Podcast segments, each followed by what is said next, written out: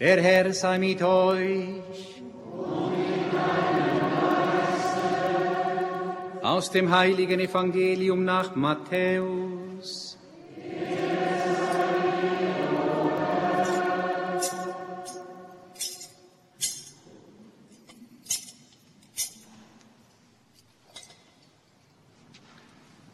Stammbaum Jesu Christi, des Sohnes Davids, des Sohnes Abrahams. Abraham war der Vater von Isaak, Isaak von Jakob, Jakob von Juda und seinen Brüdern. Juda war der Vater von Peres und Serach. Ihre Mutter war Tamar. Peres war der Vater von Hezron, Hezron von Aram, Aram von Aminadab, Aminadab von Nachschon, Nachschon von Salmon. Salmon war der Vater von Boas, dessen Mutter war Rahab. Boas war der Vater von Obed, dessen Mutter war Ruth. Obed war der Vater von Isai, Isai der Vater des Königs David. David war der Vater von Salomo, dessen Mutter die Frau des Uriah war.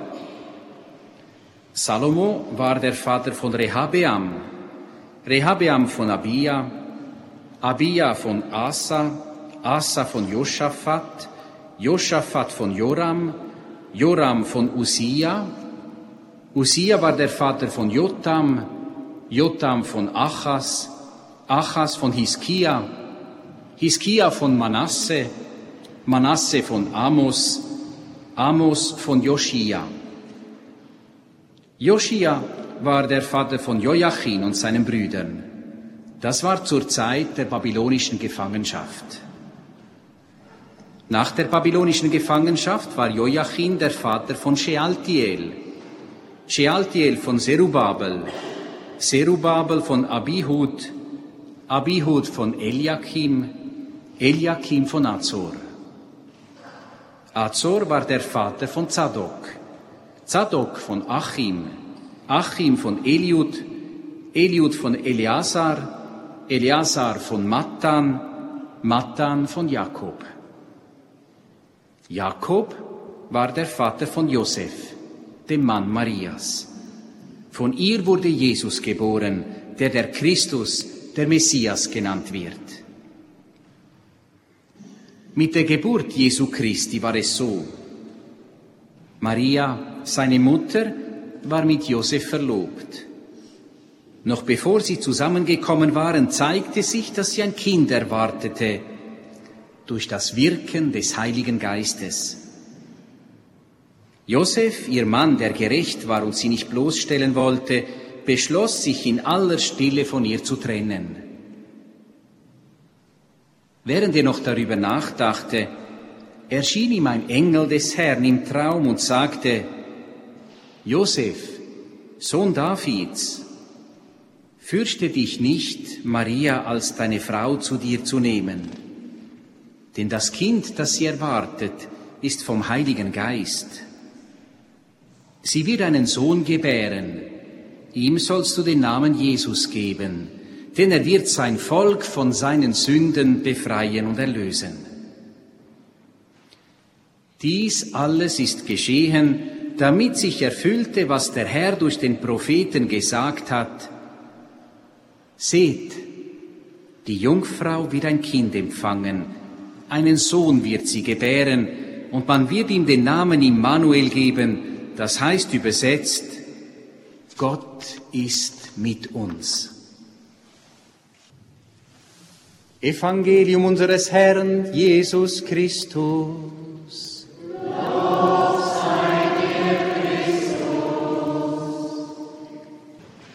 Lieber Thomas, lieber Mitbruder Adrian, Stadtpfarrer von hier, lieber Pater Günther, der lange Zeit auch mein Beichtvater war in Bezau, also dort war, ich bin jetzt nicht wenig erstaunt, ihn hier zu sehen.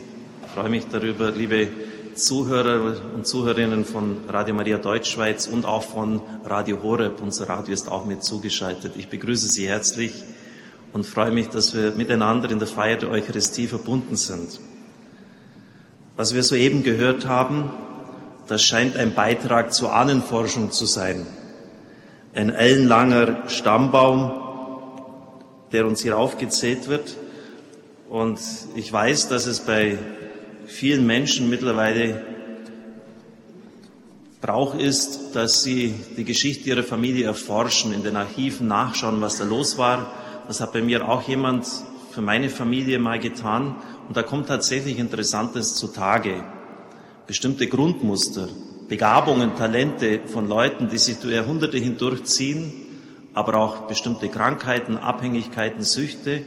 Manchmal überspringt es eine Generation, tritt aber an der nächsten dann wieder auf. Natürlich dann heute die Frage, was in diesem Stammbaum für uns interessant sein könnte. Was da so bestimmte Grundlinien sind, die für das heutige Fest ja, eine gewisse Relevanz haben. Und ich gebe natürlich schon zu, das ist eine ziemliche Herausforderung, diesen Stammbaum jetzt auf das Geburtsfest und den Geburtstag von Radio Maria zu beziehen. Aber immerhin stellen wir uns dem. Zunächst einmal fällt auf, wie bizarr das Ganze ist. Diese Namen, kaum einer, den es heute noch gibt. Am Heiligabend 1999 stand im Feuilleton der Frankfurter Allgemeinen Sonntagszeitung über den Stammbaum bei Matthäus 1, was wir gehört haben, er lese sich wie ein Roman. Für den modernen Menschen ist die Genealogie Jesu, wie sie in den ersten 16 Versen des Matthäus-Evangeliums aufgezeichnet ist, im besten Fall ein absurdes Lautgedicht. Die langen Namen und die lange Reihe der alttestamentlichen Namen in gräzisierter oder latinisierter Fassung hat etwas vom Zauberspruch, auch vom grotesk komischen. Leider habe ich jetzt vergessen, gestern war noch sehr lang bei uns Heilungsgottesdienst und da hatte ich den Kopf nicht mehr so ganz bei der Sache, eine Ikone mitzubringen, die das darstellt. Aber Sie kennen das vielleicht von manchen Büchern, von Evangeliaren.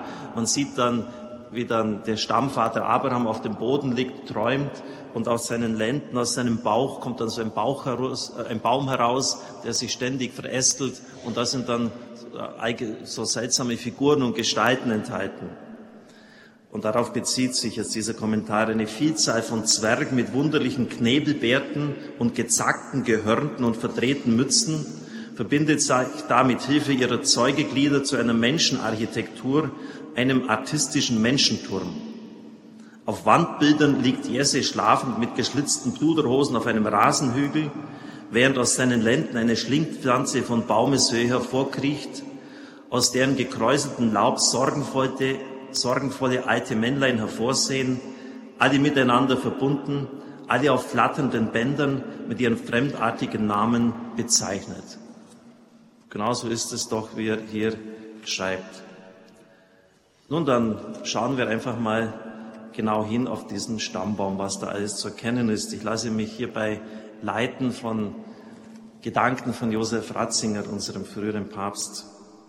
Zunächst einmal fällt auf, es ist ein Stammbaum der Männer. Ich sage scheinbar.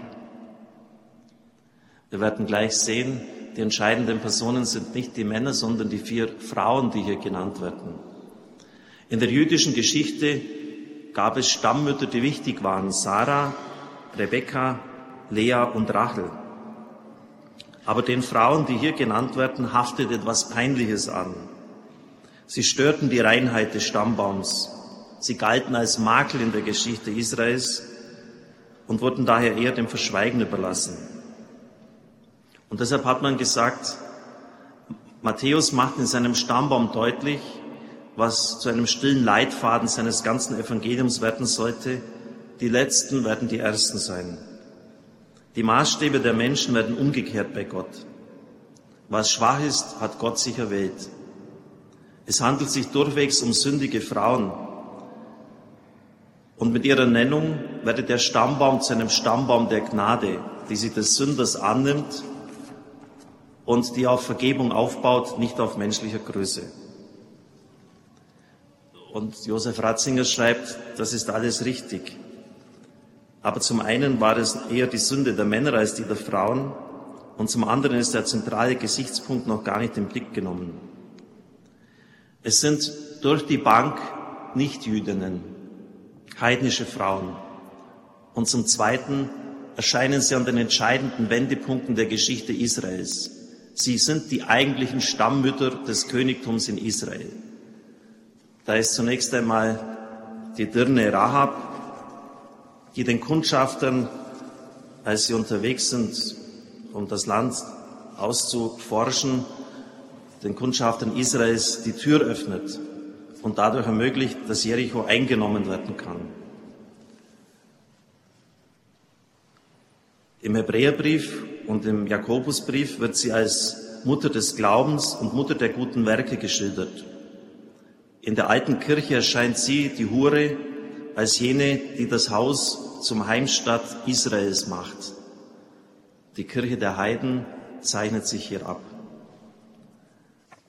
Dann des Weiteren, wenn wir die Frauen betrachten, es ist dann Tamar enthalten, die sich, ja, das überhaupt als Stammmutter erscheint, die sich auch auf sehr seltsame Weise begleitet, sich als Dirne das Recht auf ein Kind sozusagen erzwingt. Ihr wurde die Nachkommenschaft verweigert. Und durch sie ist überhaupt das Königtum zu Israel gekommen. Ruth war eine Heidin, durch eine Hochzeit mit einem Juden verbunden. Nach dessen Tod frei kehrt sie wieder nach Palästina, nach Bethlehem zurück. Und sie sagt zu ihrer Schwiegermutter, dein Gott ist mein Gott. Sie hatte sich dem Gott Israels angeschlossen und wurde damit zur Stammmutter der davidischen Dynastie. Sie war von Geburt eine Moabiterin. Bathseba, eine Hethiterin, wird zur Mutter von Salomo in einem Ehebruch gezeugt, in dem das Matthäus-Evangelium wieder das Urbild Jesu Christi erkannt hat. Liebe Brüder und Schwestern im Herrn, wenn wir das einmal betrachten, ich glaube, dann wird vieles deutlich. Zunächst einmal ein Stammbaum der Gnade, wie der Papst es genannt hat.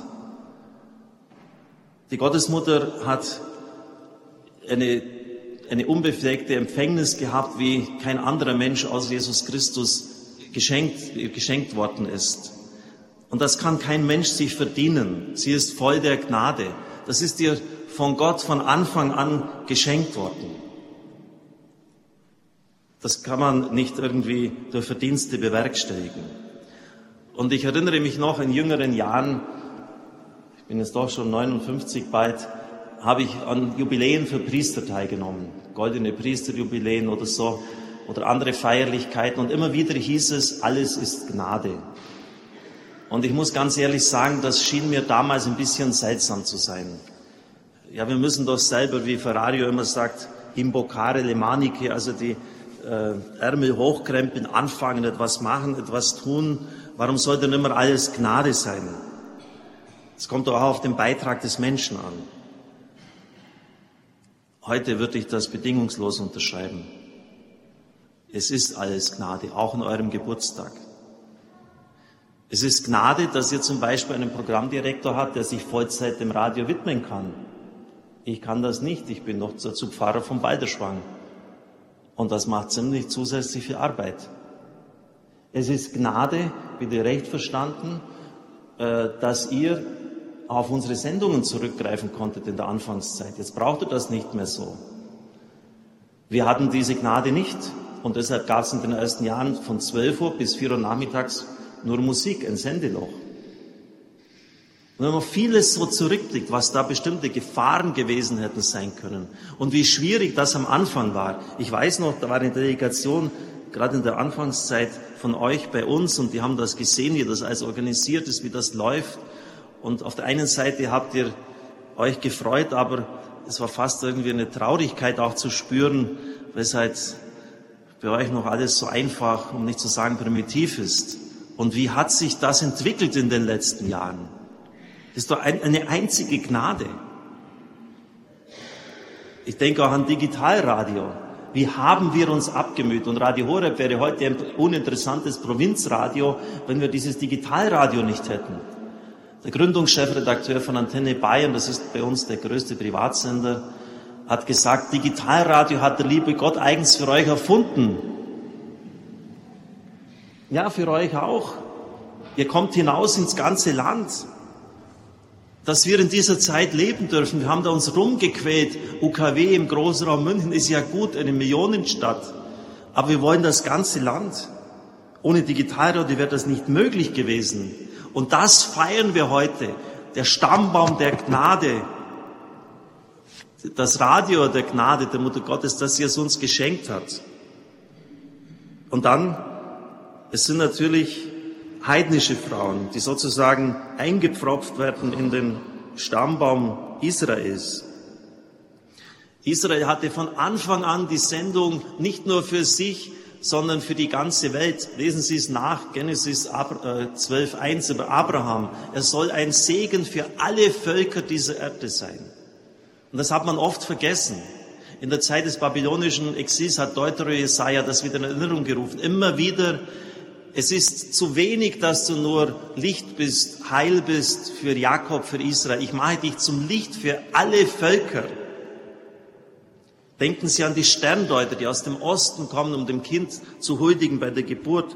Die Missio ad Gentis, die Sendung zu den Heiden ist hier vorausgebildet. Oder an das Magnificat der Gottesmutter Maria, heute dem Festtag, wo sie auch klar sagt, dass alle Generationen sie selig preisen werden. Da sind nicht nur die Juden gemeint, sondern alle. Und wenn wir schauen, Sie wissen es selber, ähm, was heute oft geworden ist, wie viele Eltern klagen, dass ihre Kinder wenig bis gar nichts mehr glauben. Die Enkel sind nicht getauft, die Tochter heiratet nicht kirchlich, obwohl sie es könnte. Der Sohn ist aus der Kirche ausgetreten. Wir können nicht über ihre Herzen urteilen und was da da ist, aber es tut schon weh. Fast in jedem Seelsorgsgespräch, in jedem Beichtgespräch kommt diese Not.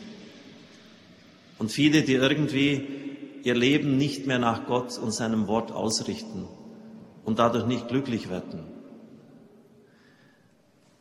Die Italiener formulieren die Dinge vielleicht immer ein bisschen direkter als wir und sie sagen, Radio Maria ist ein Radio der Bekehrung.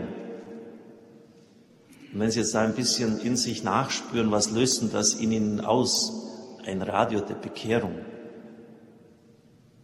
Ich würde mal sagen, nichts sonderlich Gutes. Der will mich bekehren so als ob ich schon völlig verkehrt leben würde. Das hören wir nicht gern. Aber wenn wir auf das griechische Wort schauen, Christus hatte das bei Markus als erstes gesagt, Metanoete, kai pistoiete, kehrt um und glaubt. Und das Metanoia heißt wörtlich übersetzt aus dem Griechischen, denkt um. Denkt doch euer Leben von dem her, was Christus gesagt hat. Das ist das Entscheidende. Und dazu ist Radio Maria eine Einladung. Und das ist die Missio ad Gentes, die Sendung zu den Heiden, ihnen das einladend vorzulegen. Und wissen Sie, das sind Sätze, die sind, die, die sind Dynamit. Ich habe es auch mit reichen Förderern bei uns im Radio zu tun und ich erlaube mir denen glasklar zu sagen, die Villa auf Mallorca und die Yacht da oder sonst was, wo, die, wo du hast, ist nicht das Entscheidende. Christus hat wörtlich, Lukas 12, gesagt, der Sinn des Lebens besteht nicht darin, dass ein Mensch aufgrund seines Vermögens im Überfluss lebt. Überlegen Sie das mal, was das, was das bedeutet. Das heißt, du musst deinen Lebenssinn anderswo suchen, anders orientieren, als in deiner Geldanlage im Yen, in US-Dollars und im Gold und Immobilien. Und das tun nämlich diese Leute. Und das ist Umkehr. Aufforderung, vom Evangelium her zu denken. Was ist das Entscheidende, worauf kommt es an? Das ist dein Job, Thomas. Gerade auch in so einem Land, das jetzt ja nicht gerade unbedingt unter den Erbsen der Länder dieser Welt angesiedelt ist. Und dann die Frauen im Stammbaum des, des Messias, des Christus. Die sind wirklich die Scharniere des Heils. Hatte gestern einen Heilungsgottesdienst, es war wieder überwältigend im Balderschwang. Und die waren deshalb sehr gut, weil die Gebete nicht von mir stammten, sondern von einem, der sie Jahrzehnte schon erprobt hat, Pater Hans Buhr. Es ging um die Zeugung um die Zeit im Mutterschoß und die Geburt. Und das haben wir eine Stunde lang miteinander durchgebetet. Und da sollte mal einer sagen, dass die Frauen nicht entscheidend sind. Wir wissen es heute aus der Forschung. Die Zeit im Mutterschoß, die ersten drei Jahre sind prägend, entscheidend. Dann kommt sicher eine Zeit, wo das, was die Mutter sagt, wenig oder gar nichts mehr gilt. Aber die Grundlegung geschieht durch die Mutter. Sie ist das Scharnier des Heiles. Sie ist die entscheidende Person. Und das gilt natürlich auch für, das, für die Gottesmutter Maria. Vielleicht werde ich bei einem weiteren Besuch das Ihnen einmal darlegen. Das kann man biblisch nämlich wunderbar begründen, wie der Engel zu ihr kommt. Engel sind im Alten und Neuen Testament prinzipiell unhöflich. Sie grüßen nie. Ist noch nie aufgefallen? Sie imponieren durch ihre Erscheinung. Die kommen aus einer völlig anderen Dimension.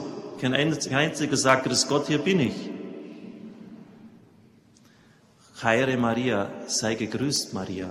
Und dann anschließend, er verabschiedet sie auch ganz artig. Er verließ sie, wird von keiner einzigen Person in der ganzen Bibel berichtet. Sie wird überschattet. Das ist die Shechinah Gottes, das ist die Wolke Gottes. Die kommt im Alten und im Neuen Testament nur an zentralsten, an wichtigsten Stellen vor. Das heißt, sie ist der Tempel des neuen Bundes. Sie ist die Pforte des Heiles. Auf sie kommt es an. Und Thomas, wenn du in einer Personenhaupterfassung einmal eingibst und sortierst nach, ganz einfach, nach Frau und Herr, einfach in der Anrede, 60 bis 70 Prozent sind Frauen. Ich lege die Hand dafür ins Feuer. Frauenpower. Ja, es ist doch so. Ein Stammbaum der Gnade, ein Stammbaum von Heiden, ein Stammbaum von Frauen, aber es geht noch weiter. Glauben Sie an Zahlenmystik, dass Zahlen eine, eine bestimmte Bedeutung haben könnten? Vielleicht überlegt sich jetzt der Thomas, vielleicht war es doch ein Fehler, den Pfarrer Kocher einzuladen. Vielleicht sogar noch so Richtung Da Vinci Code. Nicht, das sollten sie aber. Denn es geht in diesem Stammbaum jedes Mal um die Zahl 14. Dreimal wird das hintereinander genannt. 14. 14 Generationen bis zu König David, 14 Generationen bis zu der Exilszeit und 14 Generationen bis zur Geburt Jesu Christi. Ich sage Ihnen aber eins, der Stammbaum ist getürkt. Es sind Leute ausgelassen worden. Und zwar aus einem ganz einfachen Grund, um auf diese 14 Zahl zu kommen. Sie können das ja nachlesen im Alten Testament, in den Chronik- und Königsbüchern. Es fehlen die Könige Asaria, Joas und Amasia in Matthäus 1,9. Und am Ende wird Joachim zwischen Josias und Jechonias übergangen. Welches Interesse hat der Evangelist an der 14er Zahl? Thomas, wir brauchen doch jetzt so etwas wie eine Zahlenmystik, sonst geht es nicht weiter hier. Gematrie hilft weiter. Was ist das? Gematrie. Buchstaben sind Zahlen. Im Griechischen und Hebräischen sind Buchstaben Zahlen. Schade, dass ich jetzt das Ihnen nicht näher darlegen kann, aber Sie können sicher sein, dass es nicht irgendwie eine Sonderauslegung von mir. Aber wenn Sie den Namen David nehmen, dann ist im Hebräischen es so, dass nur die Konsonanten zählen. Also haben wir nur noch DVD, kann man sich leicht merken, DVD. König David ist eine DVD. Und da müssen Sie noch wissen, dass V ist im Hebräischen nicht bei uns das V am Ende des Alphabets, sondern das Waf. Und das steht dann für die sechs. Dann hätten Sie einen Zahlencode von vier, sechs, weil David, Dalet, das ist auch bei uns an vierter Stelle, vier, sechs, vier. Und wenn Sie jetzt die Quersumme machen, vier plus sechs plus vier ist 14. Und alle, wirklich alle, auch die kritischsten Theologen, sind sich einig, dass dies der Schlüssel zum Verständnis des Stammbaums Jesu Christi ist. Das schreibt sogar Josef Ratzinger, also Sie können da ganz beruhigt sein. dass da nicht hier irgendwelche seltsamen Irrlehren erzählt werden. Er schreibt, die Buchstaben, mit denen man im Hebräischen die Zahl 14 schreibt, sind die gleichen, die das Wort David ergeben. So ist der Stammbaum ein Christ-Königsevangelium, eine Königsfanfare. Dieser verborgen gekreuzigte, er ist der wirkliche König. Die ganze Struktur der Geschichte geht auf ihn zu. Liebe Brüder und Schwestern im Herrn, also ist König David sozusagen der Schlüssel für diesen Stammbaum. Und wenn man weiß, was König David alles Großes geleistet hat, was er sich aber auch am Bösen zu Schulden kommen hat lassen, ist das erstaunlich. Er ist immerhin ein Ehebrecher und Mörder. Und wer ein bisschen die Bibel kennt, weiß, dass die gesamte Geschichte Israels an David gemessen wird. Es sind ja viele Könige gekommen, wir haben das gehört. Und immer wieder werden sie mit David verglichen. 90 Prozent fallen von vornherein durch. Und von den wenigen guten Königen, die da waren, heißt es dann immer wieder, er diente Gott wie David, war aber nicht genauso hingegeben wie David an Gott. David ist der Maßstab. Was hat diesen Mann so groß gemacht? Er hatte eine Leidenschaft. Das kann man wirklich sagen. Er hatte eine Leidenschaft. Er wollte immer das tun, was Gott wollte. Auch in seinen Schwächen. Und das sehen Sie an vielen Stellen. Als der Prophet zum Beispiel äh, Nathan kommt und sagt, was du getan hast, das, das ist ganz unmöglich vor Gott. Da hat er nicht, wie viele andere Könige, den Propheten umgebracht. Er ging in die Knie. Ich habe gesündigt. Er hat erkannt, er hat sofort erkannt, das war nicht in Ordnung. Und er tut sofort Buße. Und wenn Sie das, ich kann Sie es leider nicht weiter ausführen, aber lesen Sie jetzt mal ein bisschen nach. Dieser Mann hatte eine Leidenschaft. Er wollte wirklich das tun, was Gott will. Denken Sie auch an die Schonung Sauls. Zweimal hat er ihn, der ihm nachstellt, der ihn töten will, in der Hand. Er lässt ihn leben, weil er der Gesalbte des Herrn ist. Und das natürlich auch bei Gottes Mutter Maria im Mittelpunkt. Mir geschehe, wie du es gesagt hast. Den Willen Gottes an sich ereignen lassen, sich geschehen lassen. Lieber Thomas, auch das als zweiten Punkt. Es ist kaum ein Fehler im Radio aufgetreten, den ich nicht begangen habe in der Personalführung, im Finanzmanagement, bei einer gewissen Vertrauensseligkeit, die ich manchmal hatte, wo es besser gewesen wäre, ich wäre nüchtern und ruhig geblieben.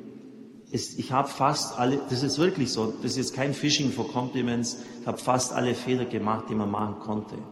Ich hatte einfach noch nicht die, die Erfahrung von heute, als ich 35 begann. Aber eines habe ich gelernt. Wenn wirklich der innerste Wille da ist, das zu tun, was Gott will, und wenn man dann, wenn man Mist gemacht hat, in die Knie geht und sagt, Mutter Gottes, ich habe den Radio an die Wand gefahren das kam einige Male vor, als unsere Lizenz gefährdet war, weil ich zu vertrauensselig war und viele andere Beispiele, dann sind Wunder der Gnade passiert. Und das möchte ich dir heute auch mitgeben, dir und deiner Mannschaft. Ihr werdet Fehler machen, das gehört dazu. Ihr müsst lernen. Wir haben nicht die Erfahrung von einem Ferrari, der mit fast 60 da erst begonnen hat, oder Mutter Angelika. Aber in dem Augenblick, in dem er in die Knie geht und sagt, Mutter, ich habe deinem Werk Schaden zugefügt. Bitte vergib mir, trage es vor deinen Sohn hin und hilf mir, dass ich das wieder ausbügeln kann. Wird Gottes machen. König David, er ist der Schlüssel. Und dann noch etwas, was ganz erstaunlich ist zum Schluss. Wir haben dreimal diese 14 Reihe und Sie können bei der letzten Reihe, wo es auf Christus zugeht, nachzählen, so oft Sie wollen. Sie kommen immer nur auf 13. Es sei denn, Sie zählen den Heiligen Geist als Zeugenden mit dazu. Überlegen Sie mal, was das heißt. Der Heilige Geist, der sich in diese menschliche Zeugungskette einmischt, er ist das 14. Glied bei der dritten Reihe.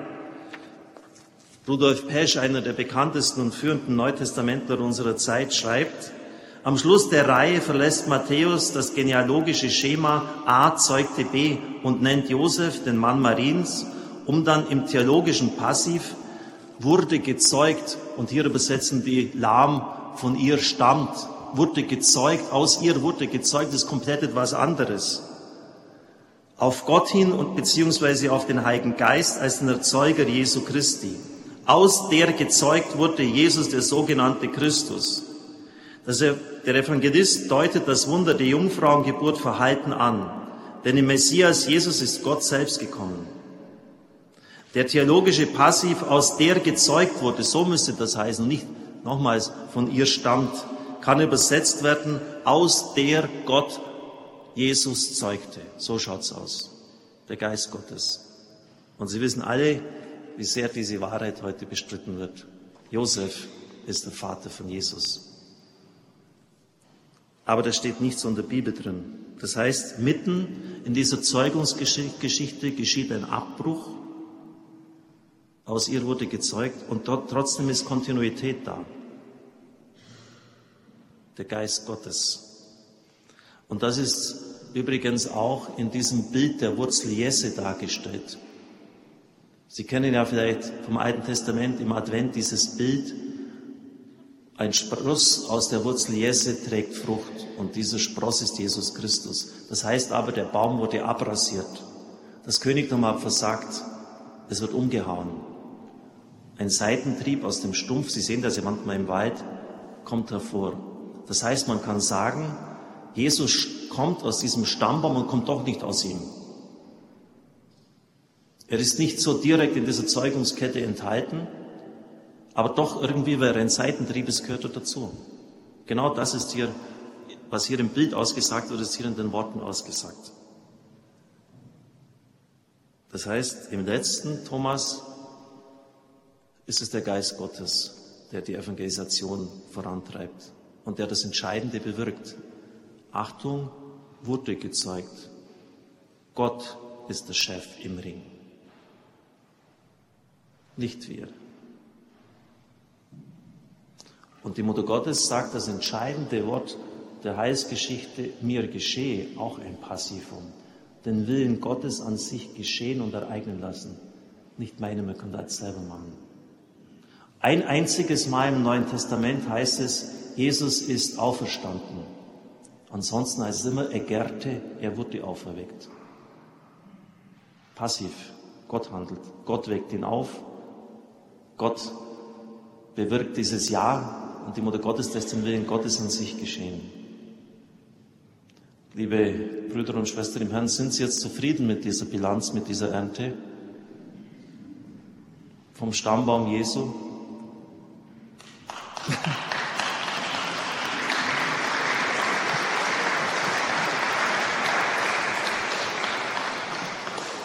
Es geht um Frauenpower.